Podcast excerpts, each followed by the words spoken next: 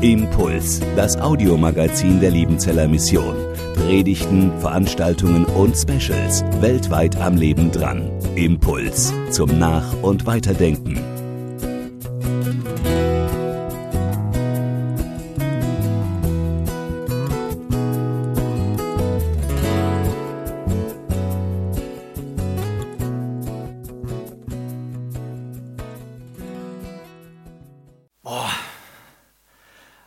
War in letzter Zeit wieder alles los?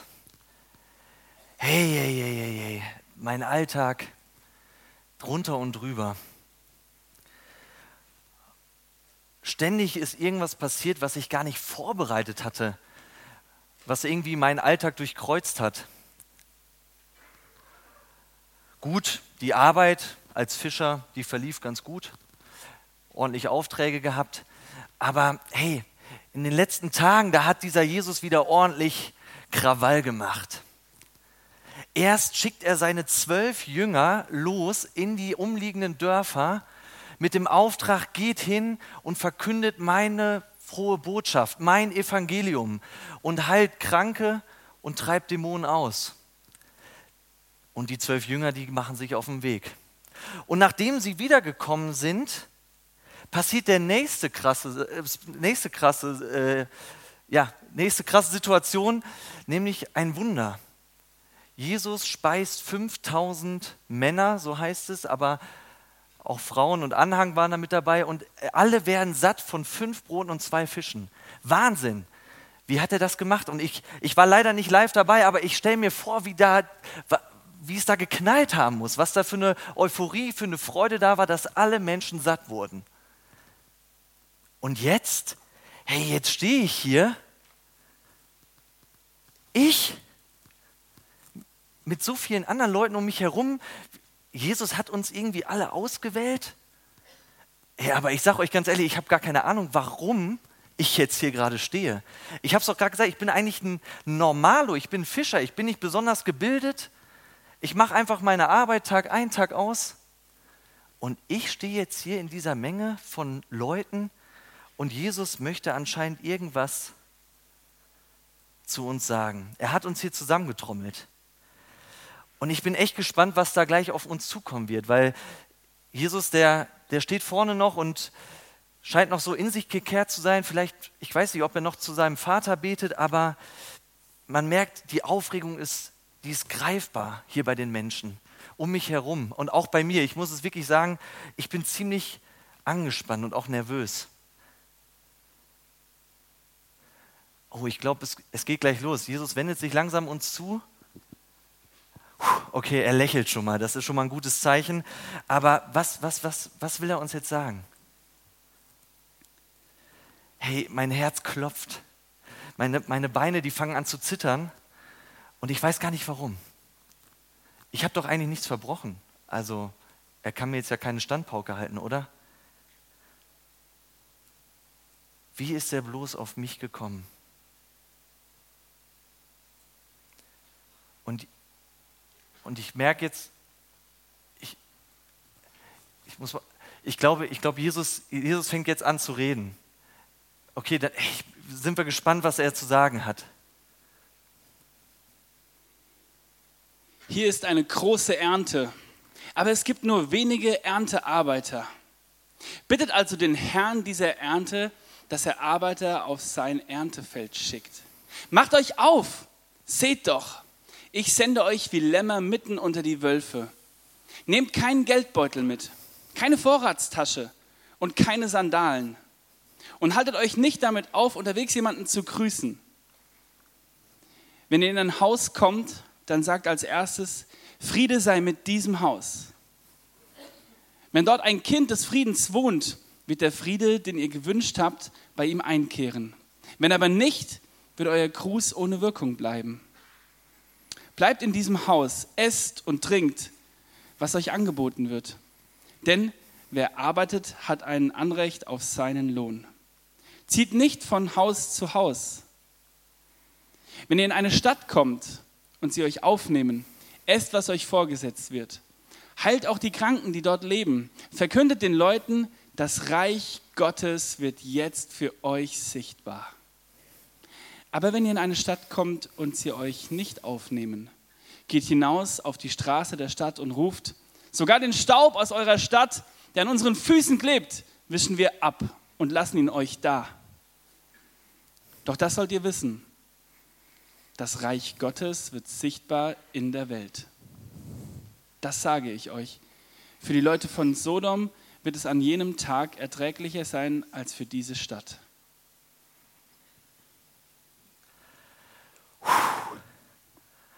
Wow, also was war das für eine Ansage?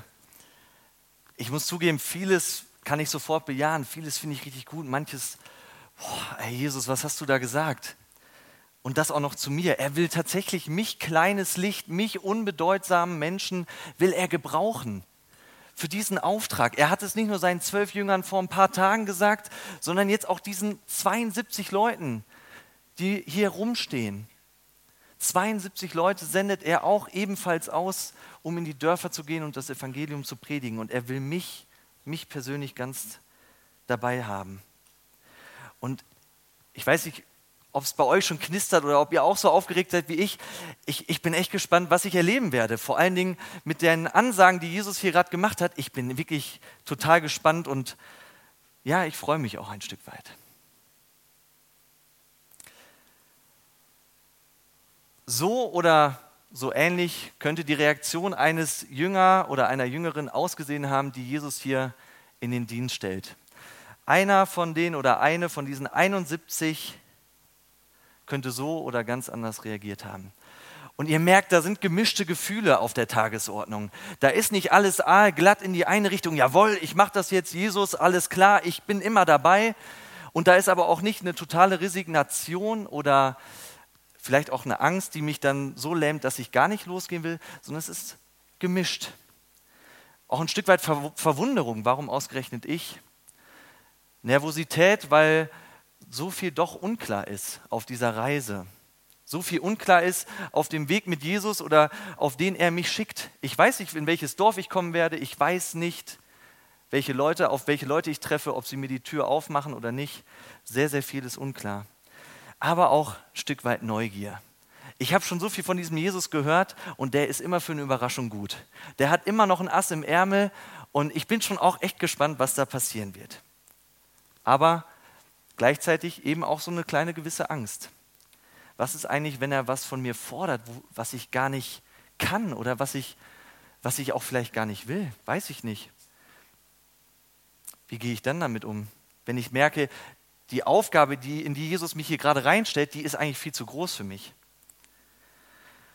Und bei diesem Jünger fahren diese Gefühle Achterbahn rauf und runter und dieser Auslöser hierfür ist die Berufung und die Aussendung dieser 72 Jüngerinnen und Jünger. Sozusagen das erweiterte Jüngerteam, die Taskforce Jesu, die sich jetzt auf den Socken macht und ihr Auftrag ist ganz klar formuliert. Und diese Jünger oder dieser Jünger, von dem wir eben gerade gehört haben, der von sich selbst sagt, er sei ein kleines Licht, man würde vielleicht sagen ein Normalo, einer wie du und ich, ausgerechnet den hat Jesus für seine Pläne mit ins Boot geholt. Und ich stelle mir vor, wie dieser Jünger aber auch gleich nach dieser Ansage zurückfragen würde, Jesus, bist du dir eigentlich ganz sicher? Hast du dich nicht verguckt oder auf jemand anderes hier gezeigt in dieser großen Menge? Das muss doch ein Irrtum sein. Aber vergiss es, Jesus hat genau ihn gemeint. Und ich möchte dich heute Morgen fragen, wie sähe deine Reaktion aus? Würdest du vor Freude jubeln, weil du eigentlich schon immer gesagt hast, ich möchte mal ein Abenteuer mit Gott erleben? Vielleicht auch mal ein ganzes Jahr in den Dienst stellen. Manche Leute machen ja nach dem Abitur oder nach der Ausbildung, nehmen sie sich Zeit, um ein Jahr in Gott zu investieren ins Ausland zu gehen, Auslandseinsätze zu machen, ein FSJ hier in Deutschland. Ich habe meinen FSJ damals im CVM Berlin gemacht, weil ich gesagt habe, ich möchte mal ein Jahr lang Vollgas für Jesus machen, nonstop, 24-7. Also vielleicht freust du dich, vielleicht jubelst du.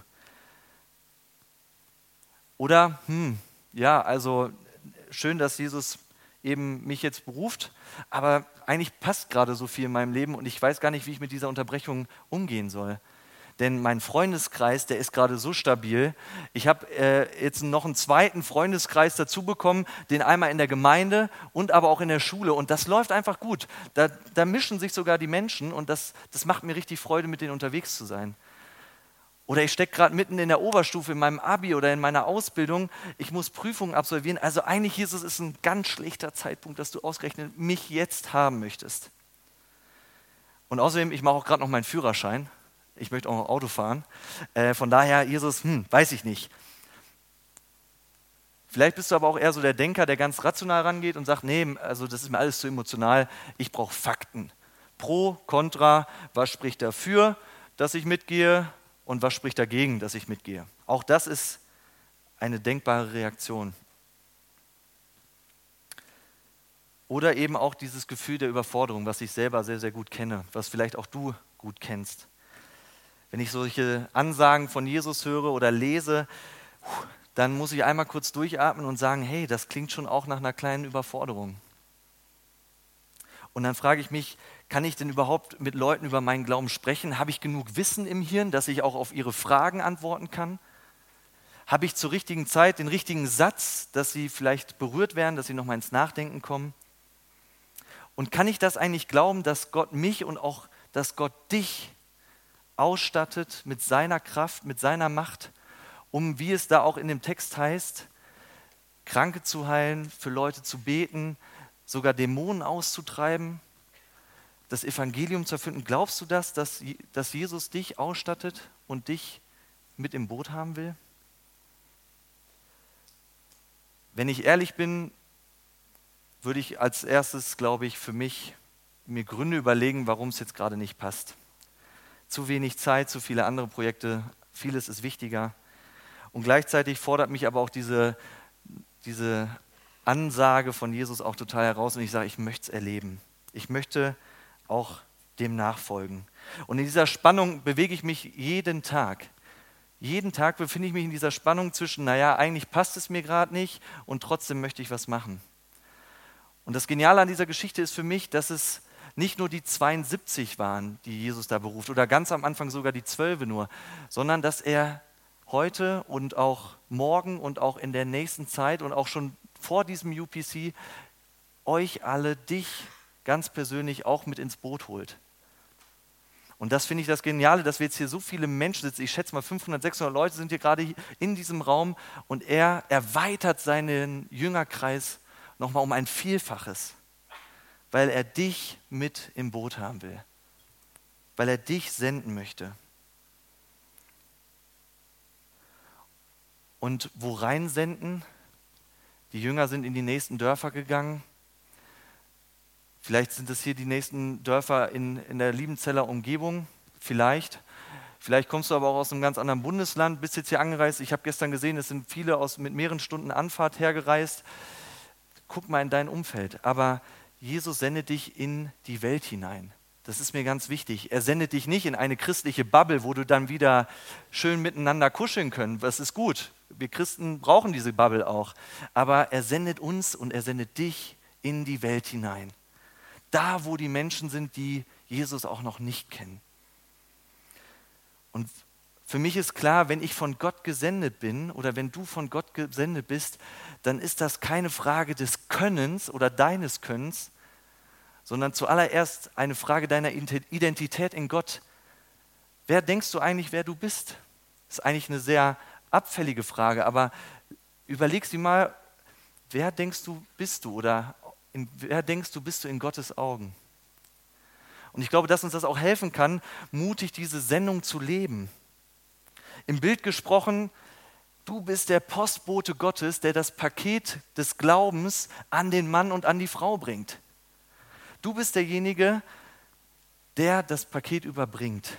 Ganz gleich, ob du lieber per Fahrrad, per, zu Fuß oder mit Auto unterwegs bist, ob du zu DHL gehörst, zu Hermes oder zu UPS, Ganz gleich, ob dir die Leute die Tür öffnen werden oder sie äh, zum 30. Mal nicht anzutreffen sind und du es vielleicht in eine Packstation machen musst.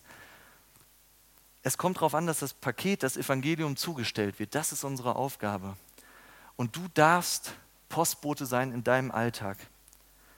An diesem Wochenende und heute auch ganz speziell an diesem Tag.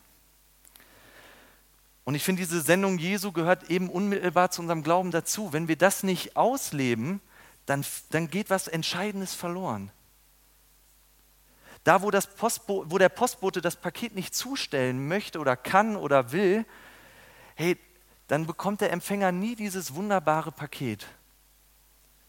Dieses, ich würde sagen, wichtigste Paket seines Lebens. Zwischen all den Amazon-Paketen und was und Zalando und so, das Paket wird er nicht bekommen.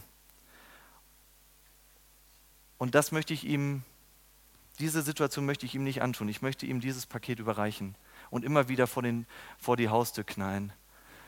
Und was er dann daraus macht, das ist nicht meine Sache mehr, das ist Gottes Sache, was er daraus macht oder was er daraus äh, erwachsen lässt. Aber dieser Text, der uns klar macht, dass wir Gesandte sind, Gesandte Gottes, der gibt uns auch nochmal mindestens drei Tipps, wie wir diese Sendung auch leben können. Und ich habe euch drei Tipps mitgebracht, die, die wir uns jetzt nochmal kurz angucken wollen. Und zwar, der erste, den habe ich genannt, gemeinsam statt einsam. Jesus wusste nämlich ganz genau, dass wir Menschen Rudeltiere sind und dass wir uns megamäßig schwer tun, alleine unterwegs zu sein. Deswegen hat er ganz am Anfang diese 72 Leute in Zweiergruppen aufgeteilt. Kluge Idee. Weil er eben weiß, wie anstrengend das manchmal sein kann im Alltag. Ich kenne das ja von mir selber, in dieser Spannung zu leben. Ich will was für Gott tun, ganz klar. Hey, puh, aber keine Zeit. Ich habe gerade noch andere Sachen zu tun, habe noch eine Freundin, einen Freund, der will auch noch Zeit haben. Meine Familie, die nervt mich auch ständig, dass ich mein Zimmer aufräumen soll oder dass ich putzen soll, im Haushalt mithelfen soll. All diese Sachen. Und das kann ganz schön anstrengend sein. Und deswegen finde ich das so gut, dass Gott sich dieses Prinzip ausgedacht, dieses biblische Prinzip, hey Leute, geht zu zweit los, geht nicht alleine los. Weil wir eben doch wissen oder er genau weiß, wenn ich am Sonntagabend im Hauskreis sitze oder im Teenkreis und wir uns eine Challenge gesetzt haben für die nächste Woche, was wir machen wollen, welchen Schritt wir im Glauben gehen wollen, dass dann spätestens am Mittwoch oder am Donnerstag oder vielleicht auch bis Samstag die Sache sich schon so langsam wieder verflüssigt hat. Zumindest ist es mir oft so gegangen. Wenn ich mir was fest vorgenommen habe, dass, es, dass ich merke, das geht langsam wieder, ich sag mal, den Bach runter. Und wie oft spüre ich auch den Gegenwind von anderen? Wie oft erlebe ich eigentlich dieses Bild, was Jesus gesagt hat? Hey, ihr werdet wie Schafe unter Wölfe geset also gesendet werden. Hey, das macht mir auch zu schaffen. Aber das ist auch eine Realität, die ich in meinem Alltag erlebe. Vielleicht nicht so krass wie, die, wie unsere verfolgten äh, Geschwister in den, in den Ländern, die wirklich um ihr Leben bangen müssen. Das habe ich zum wirklich Gott sei Dank noch nicht erleben müssen, aber ich kenne auch diese Anfeindungen oder diesen Gegenwind, den man kriegt. Sei es auf gesellschaftlicher Ebene, wo ich immer wieder denke, ah, schade, dass die so über Christen reden, aber auch ganz persönlich, wo ich in meinem Freundeskreis auch Leute habe, die mir immer wieder aufs Brot schmieren, ah, du mit deinem Christsein. Trotzdem bleibe ich dran, aber das nervt schon. Geht es dir manchmal genauso? Und bei diesem Gegenwind muss ich mich aber auch immer wieder kritisch hinterfragen. Ist dieser Gegenwind wirklich ein echter Gegenwind oder scheint es nur so? Ist es mehr ein Gedanke, den ich mir immer wieder einflöße, dass die Leute komisch reagieren, wenn ich von Jesus rede? Oder ist es tatsächlich auch so? Vielleicht kennst du das, meine Klasse lacht mich doch aus, wenn ich jetzt sage, ich bin Christ geworden. Oder wenn ich meinem Arbeitskollegen sage, hey, puh, ähm, Sonntagmorgen früh shoppen, schwierig, ich gehe in den Gottesdienst. Was, du gehst in den Gottesdienst? Ja, also gehe ich regelmäßig. Was, du gehst auch noch regelmäßig? Diese Gedanken, die können Realität sein, aber ich glaube auch, dass wir uns oft Gedanken machen, die vielleicht gar nicht so eintreten.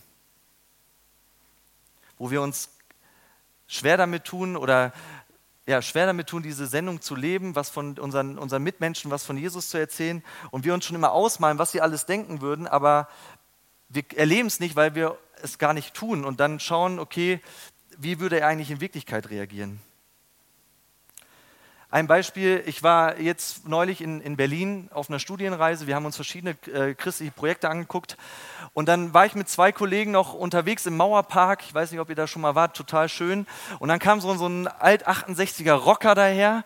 Äh, und dann hat er gesagt, hey Leute, habt ihr mal eine Mark? Und dann haben wir gesagt, äh, mal kurz gucken. Und dann haben wir ihm, ich glaube, einen Euro oder 1,50 in die Hand gedrückt. Und dann hat sich aber ein Gespräch ergeben.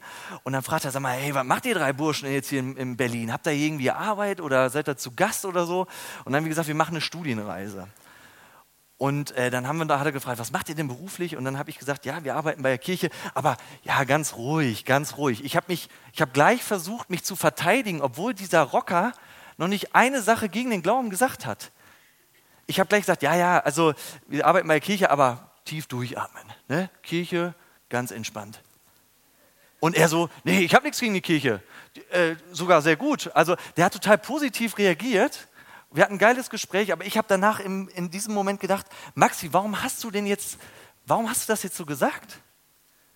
Weil ich Angst hatte, dass der ja bestimmt, weil er aus Berlin kommt, aus Ostberlin, dass er merkt, oder dass er denkt, boah, ne, Christen sind alle scheiße.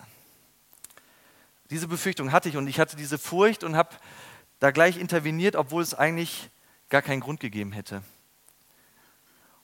Und ich glaube, dass uns das auch immer mal wieder in, äh, immer wieder in die Quere kommt, wenn wir versuchen, uns senden zu lassen, dass eben solche Gedanken und Spielchen uns da auch umtreiben können. Und deswegen finde ich es so gut, dass Gott uns hier so zusammengestellt hat, dass wir gemeinsam unterwegs sein können. Und das motiviert mich auch wirklich loszugehen. Ich bin mit einem Christian äh, auch in Berlin, wir sind irgendwie immer in Berlin. Und äh, da haben wir auch das erlebt, dass wir als Gemeinschaft losgegangen sind in kleinen Truppen. Und ich habe gemerkt, wie mich das pusht, wie ich merke, boah, ich kann jetzt wirklich auch so einen Vertrauensschritt machen. Mehr als wenn ich allein im Alltag unterwegs wäre. Und es entlastet mich auch, weil ich weiß, ich bin nicht alleine ich bin nur ein Mensch, ich habe ein paar Stärken, ich habe ein paar Schwächen, du hast ein paar Stärken, du hast ein paar Schwächen. Und so ist es doch gut, wenn wir uns gegenseitig ergänzen. Der Christian kann andere Sachen, die ich nicht kann und andersrum. Und wenn wir zusammen unterwegs sind, können wir uns unterstützen, können wir uns Hilfe, Hilfestellung geben, wir können füreinander beten. Und das ist schon ein großes Fund, was wir da haben als Christen. Und es hilft auch irgendwie davor, nicht frustriert zu werden oder verärgert. Also dieses uralte biblische Prinzip gemeinsam statt einsam kann uns helfen, als Gesandter und als Gesandte Gottes unterwegs zu sein. Und ich wünsche euch, dass ihr das als Gesandte Gottes heute auch erleben könnt, an diesem Tag, was es heißt, eben gemeinsam unterwegs zu sein. Denn ich bin fest davon überzeugt, dass die Sendung Gottes niemals Privatsache ist. Also macht es zu zweit, mindestens zu zweit, macht es in großer, großer, großer Schar.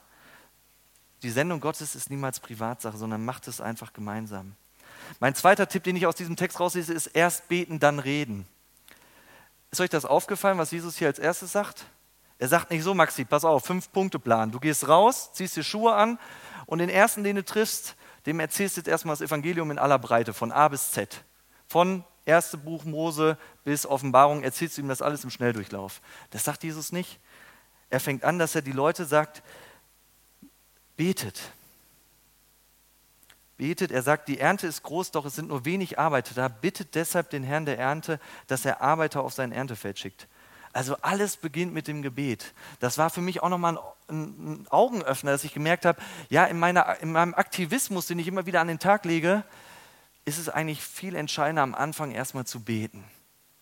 Und zwar präziser ausgedrückt mit der Bitte, dass Gott selbst Leute sendet und mobilisiert, damit die gesamte Ernte eingefahren werden kann. Die Ernte, die schon da ist.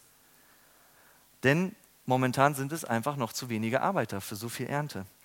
Und ich finde das auch interessant, dass diese Bitte nicht formuliert ist, ähm, lieber Gott, ähm, bitte mach, dass unsere Mission erfolgreich ist. Bitte mach, dass alles richtig klappt, dass Menschen zum Glauben kommen. Das beten wir ja auch. Also ich bete das ganz oft dieses Gebet. Und das ist ja auch gut und, und richtig, aber ich finde es interessant, dass hier nicht um den Erfolg der Mission gebeten wird, sondern dass gebeten wird, Herr, es ist so viel Ernte da, wir schaffen das nicht alleine, wir brauchen noch mehr Menschen. Und das ist für mich ein sehr mutmachendes Bild, weil das sagt, Ernte ist da. Auch wenn ich das manchmal nicht sehe und auch manchmal nicht glauben kann und auch wahrhaben möchte, gerade wenn ich zum Beispiel in Berlin unterwegs bin, das ist immer so mein, da denke ich immer, puh, diese Stadt, da ist doch so ein trockener Boden, da geht gar nichts auf. Und trotzdem sagt Gott, Ernte ist da. Also lassen wir uns senden und gucken, dass wir diese Ernte auch einfahren können. Und vielleicht ist es aber auch dran, dass wir jetzt in der nächsten Zeit, heute an diesem Tag, aber auch in, deiner nächsten, in, dein, in deinem nächsten Quartal, in deinem nächsten halben Jahr oder auch vielleicht in diesem Jahr, dass du an bestimmten Punkten bei deinen Freunden, bei deinen Nachbarn auch säen kannst. Auch das gehört dazu, dass wir ausstreuen und dass wir säen können. Und vielleicht bist du der gar nicht derjenige, der vielleicht in 10, 20 Jahren davon mitbekommt, dass derjenige Christ geworden ist, dem du damals was von Gott erzählt hast. Das mag sein. Aber auch vor uns haben schon Leute ganz vertrauensvoll ausgestreut und wir können auch erleben, dass Menschen heute zum Glauben kommen, weil vor 20 Jahren dein Opa im Jugendkreis einen Menschen eingeladen hat, der dann zum Glauben gekommen ist. Also Ernte ist da und das, das ist stark, dass wir mit diesem Gebet beginnen dürfen, dass Gott uns Arbeiter schickt. Und ich würde auch sagen, dass Beten insgesamt immer gut ist für diese Situation. Ich habe es erlebt, äh, als ich, äh, ich spiele ja Dart, ihr habt es jetzt wahrscheinlich schon mitbekommen, äh, auch in einem Verein. Und als ich da unterwegs, nee, brauche ich noch nicht. Ähm, und als ich da unterwegs war, da hatte ich jemanden, der gesagt hat, ja, wir werden rausgeschmissen wegen Eigenbedarf. Vater, Frau, zwei Kinder, wohnten sowieso schon in einer Zwei-Zimmer-Wohnung, also schon richtig heftig. Äh, und haben mal gesagt, jetzt müssen wir hier auch noch raus und unsere Kinder sind mitten in der Schule wir müssen hier wegziehen, weil wir uns das nicht leisten können und dann müssen wir die Kinder auch aus der Schule reißen. Ich so, puh, ey, Manu, also das tut mir echt leid, aber ich weiß was, ich kann dir anbieten, dafür zu beten. Der wusste mittlerweile, dass ich äh, Jugendpastor bin oder dass er das gecheckt hat, dass ich Christ bin. Äh, wir haben da schon mal drüber gesprochen und dann habe ich gesagt, ich kann dir anbieten zu, anbieten zu beten. Und das habe ich auch getan. Und jetzt nach einem guten Dreivierteljahr haben wir uns wieder getroffen. Ich sage, und habt ihr wieder eine neue Wohnung gekriegt? Ja, wir haben eine Dreizimmerwohnung sogar in benachbarten Kiez und unsere Kinder können wieder an der oder können an der gleichen Schule bleiben, wo sie angefangen haben. Und da dachte ich, geil. Und dann habe ich ihm gesagt, hey, genial, ich habe dafür gebetet. Das hat er jetzt gar nicht so dann erwidert, boah, cool, geil, toll, dass du für mich gebetet hast. Aber ich habe es ihm einfach nochmal gesagt. Also beten hilft. Und ich glaube, gesendet sein, Gesandter Gottes zu sein, Gesandte Gottes zu sein, heißt nicht am Ende wild auf Menschen loszugehen, sondern zuallererst im Gebet zum Vater zu rennen und um die Arbeiter zu bitten denn ohne, ohne sie geht es nicht. Und mein dritter Punkt, der letzte Tipp, den ich aus dieser Rede Jesu rausziehe, ist Gemeinschaft schafft Räume. Was meine ich damit? Bei dieser Rede Jesu geht es ganz oft davon, oder ist ganz oft die Rede von Häusern, von Städten, von Menschen. Und es wird deutlich, so dieses Gesendetsein, das hat auch was mit Menschen zu tun, mit meinem Gegenüber und auch mit einer Beziehung zu ihnen. Klar kann auch das Wort Gottes wie ein Schlag, wie ein Blitz die Menschen sofort treffen und sie haben vorher noch nie etwas von Gott gehört, geschweige denn von dir oder die kennen dich gar nicht. Du erzählst ihnen was und auf einmal fällt es ihnen wie Schuppen von den Augen und sie merken, das, was du gerade gesagt hast, das ist krass, das möchte ich erleben. Das kann passieren, aber ich glaube, ganz oft hat eben auch eine Sendung mit damit zu tun, dass wir Beziehungen leben dass wir miteinander unterwegs sind. Und das heißt in diesem Text, wir sollen als Gäste einkehren bei diesen Menschen. Dass wir uns da heimisch fühlen können, das Essen annehmen, was uns dort zubereitet wird. Und für mich steht das einfach für diesen, für diesen Aspekt, ich bin mit Menschen im Austausch. Ich interessiere mich auch für ihre Anliegen. Wenn du mal so kurz in deinem inneren Auge deine Klasse durchscannst oder deine, deine Ausbildungsgruppe oder deinen Studiengang oder so, über, überleg da mal, wo hast du schon Kontakte geknüpft? Vielleicht gibt es auch Leute, die da sehr, wo du sowieso sagst, nee, boah, der kann mir erstmal gestohlen bleiben, da aus der Ferne reicht mir der. Wo sind solche Menschen? Ich glaube, hier hat jeder von uns mindestens eine Person, wo er sagt, Mensch, puh, die, die strengt mich auch ein Stück weit an. Vielleicht wäre es mal dran, dieser, auf diese Person einen Schritt zuzugehen. Noch nicht mit der Keule kommen und Evangelium und Bumm, sondern einfach erstmal hinhören, einfach erstmal da sein. Interesse zeigen. Mal sagen, hey, wie geht's dir eigentlich wirklich? Und nicht, ja, mir geht's gut und dir und dann hat man das, sondern zu fragen, mich interessiert wirklich, wie es dir geht.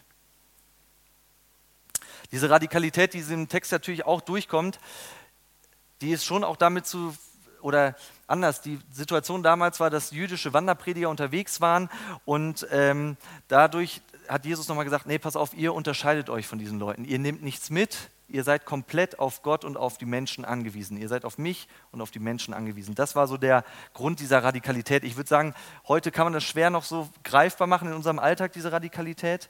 Und trotzdem macht es deutlich, Beziehung gehört dazu. Und wie sieht es bei dir in deinem Umfeld aus? Baust du Beziehungen zu Nichtchristen auf? Ich habe das einmal erlebt und das hat mich wirklich sehr, sehr, sehr, sehr, sehr lange beschäftigt und auch getroffen. Ich hatte mal ein Mitarbeiterwochenende, da ging es um, wie wir über unseren Glauben reden können, auch in, im Alltag. Und ich habe dann äh, in die Runde gefragt, so jetzt schreibt doch mal alle eure Kontakte auf, die, mit denen ihr unterwegs seid, mit denen ihr mindestens eine halbe Stunde in der Woche verbringt, mindestens eine halbe Stunde, und die keine Christen sind. Und dann haben die das alle aufgeschrieben.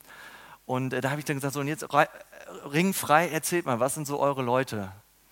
Und dann hat so ein junges Mädel auch gesagt, ja, also wenn ich ehrlich bin, ich habe da keinen auf der Nicht-Christen-Seite. Ich habe da keinen.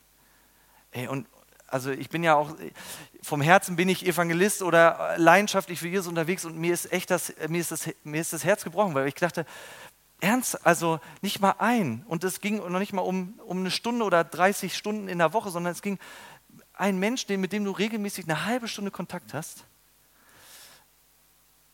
Und du hast da keinen, der irgendwie nicht an Gott glaubt ich fand's, mir hat es das Herz gebrochen und ich denke, ich weiß auch nicht, ob Jesus das, ja, ob Jesus das auch so sich gedacht hat, dass wir uns da irgendwie auch ein Stück weit abschotten wollen oder, oder abschotten. Ich vermute, dieses Mädchen hat das gar nicht böse gemeint, aber mir hat es nochmal vor Augen gemalt, wo bin ich eigentlich in der Welt unterwegs? Und damit meine ich, womit, wo knüpfe ich an den Menschen an, die wirklich da draußen sind?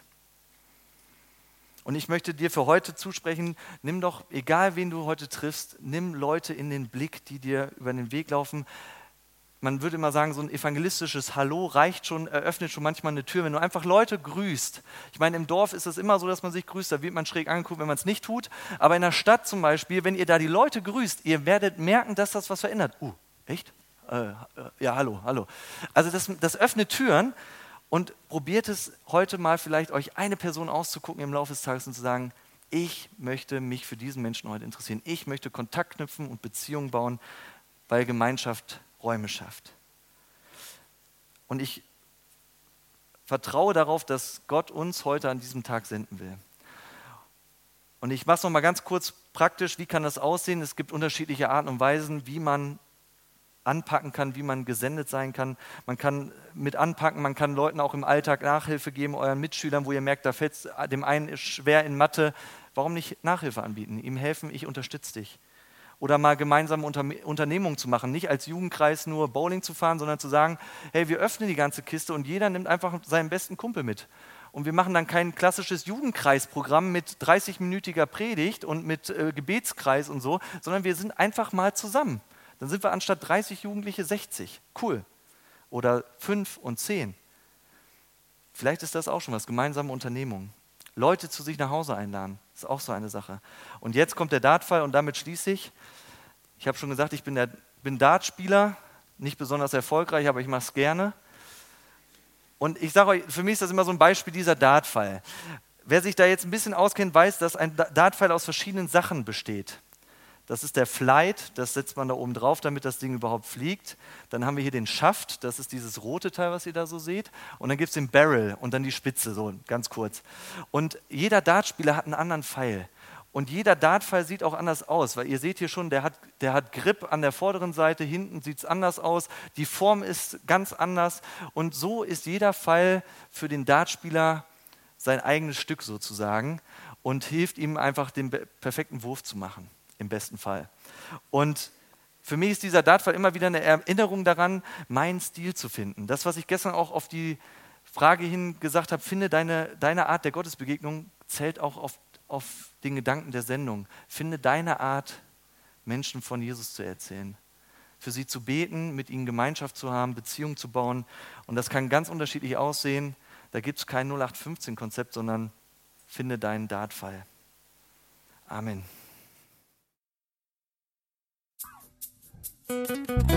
Impuls ist eine Produktion der Liebenzeller Mission. Haben Sie Fragen? Würden Sie gerne mehr wissen?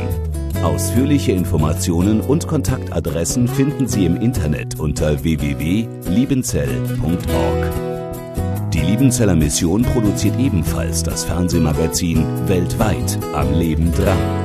Informationen zur Sendung und zum Empfang gibt es unter www.weltweit-magazin.de.